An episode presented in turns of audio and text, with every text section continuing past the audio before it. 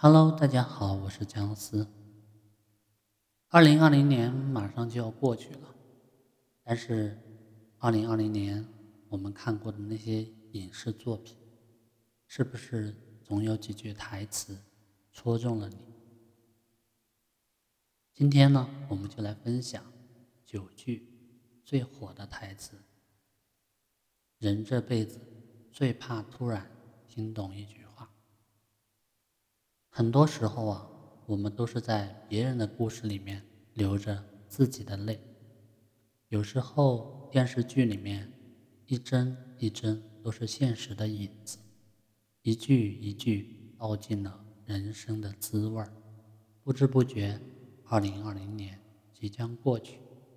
这一年陪伴你的电视剧里面，是否有哪句台词深深的戳中了你的心呢？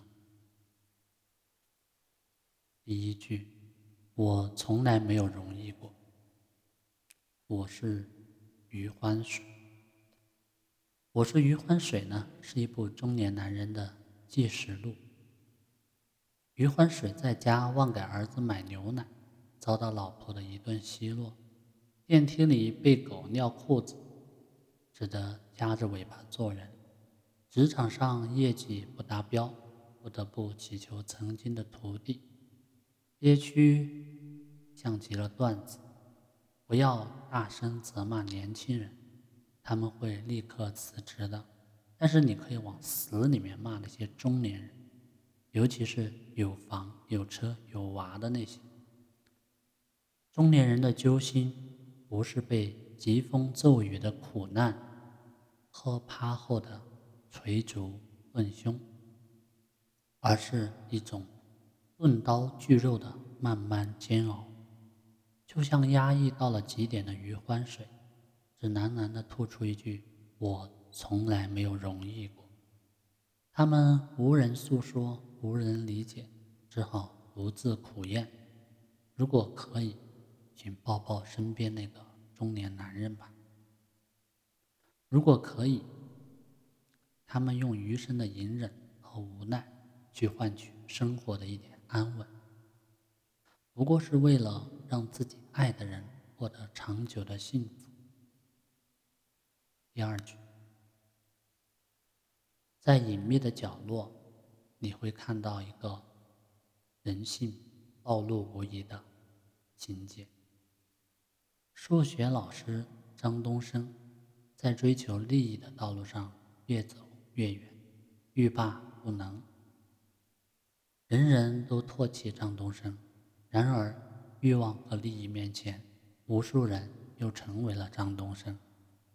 一如朱朝阳，某种程度上他们是同一种人，面对生活的恶意，便怀疑更大的恶意。萨特说：“我选出了我自己。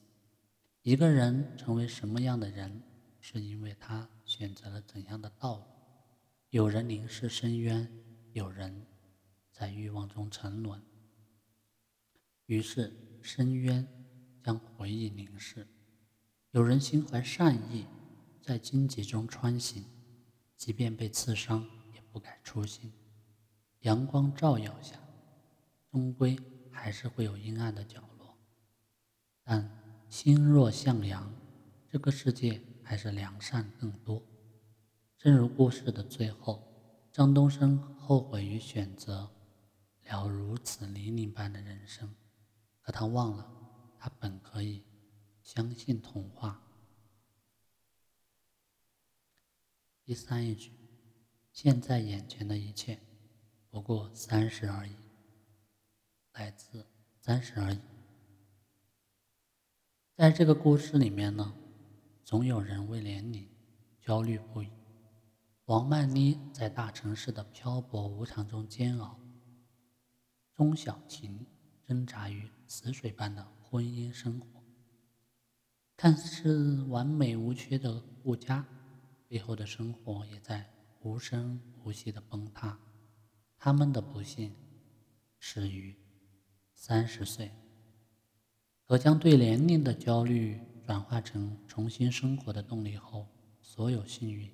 又同样始于三十岁，轮到无路可退，三姐妹放下束缚，学会了向前看。此时，一切都迎来了最好的安排。故事结局，有人收获了事业，有人收获了起死回生的爱情，有人收获了自己。其实，生活从不以岁月为划分。所谓年龄，最大的危机是固步自封。你会一直活在别人的期待里，按部就班，一步都不敢错。顾家说：“唯一不担心后路的方式。”就是把前路走得更长。人若能不断寻找新的机会，拥抱新的可能，就能给余生真正的安全感，未来美好才会如期而至。第四句，试错了是青春，试对了是长大，来自二十不惑。与其说二十不惑在讲述青春，不如说他在教我们成长。年少时，每个人都向往光芒万丈、直挂云帆。在少年被时间推着长大，才发现让人坚强的都是痛苦，使人成长的都是经历。不是因为拥有了才付出，而是因为付出才拥有。不是因为突破才挑战，而是因为挑战才突破；不是因为成功了才成长，而是因为成长了才成功。我们用大把的时间试错，却在几个瞬间成长。试对了是福气，试错了也是一种经历。王小波说：“生活就是一个不断受锤的过程，长大容易，成熟却难。不犯过几个错。”怎敢说自己经历过？第五句，分离才是人生的常态，来自以家人之名。看以家人之名，最感动的是没有血缘关系的三兄妹与家人般亲密；最感慨的却是身边人一个个离开后，尖尖的那句“分离才是人生的常态”。知乎上面有这样一个问答：人和人之间是怎么疏远的？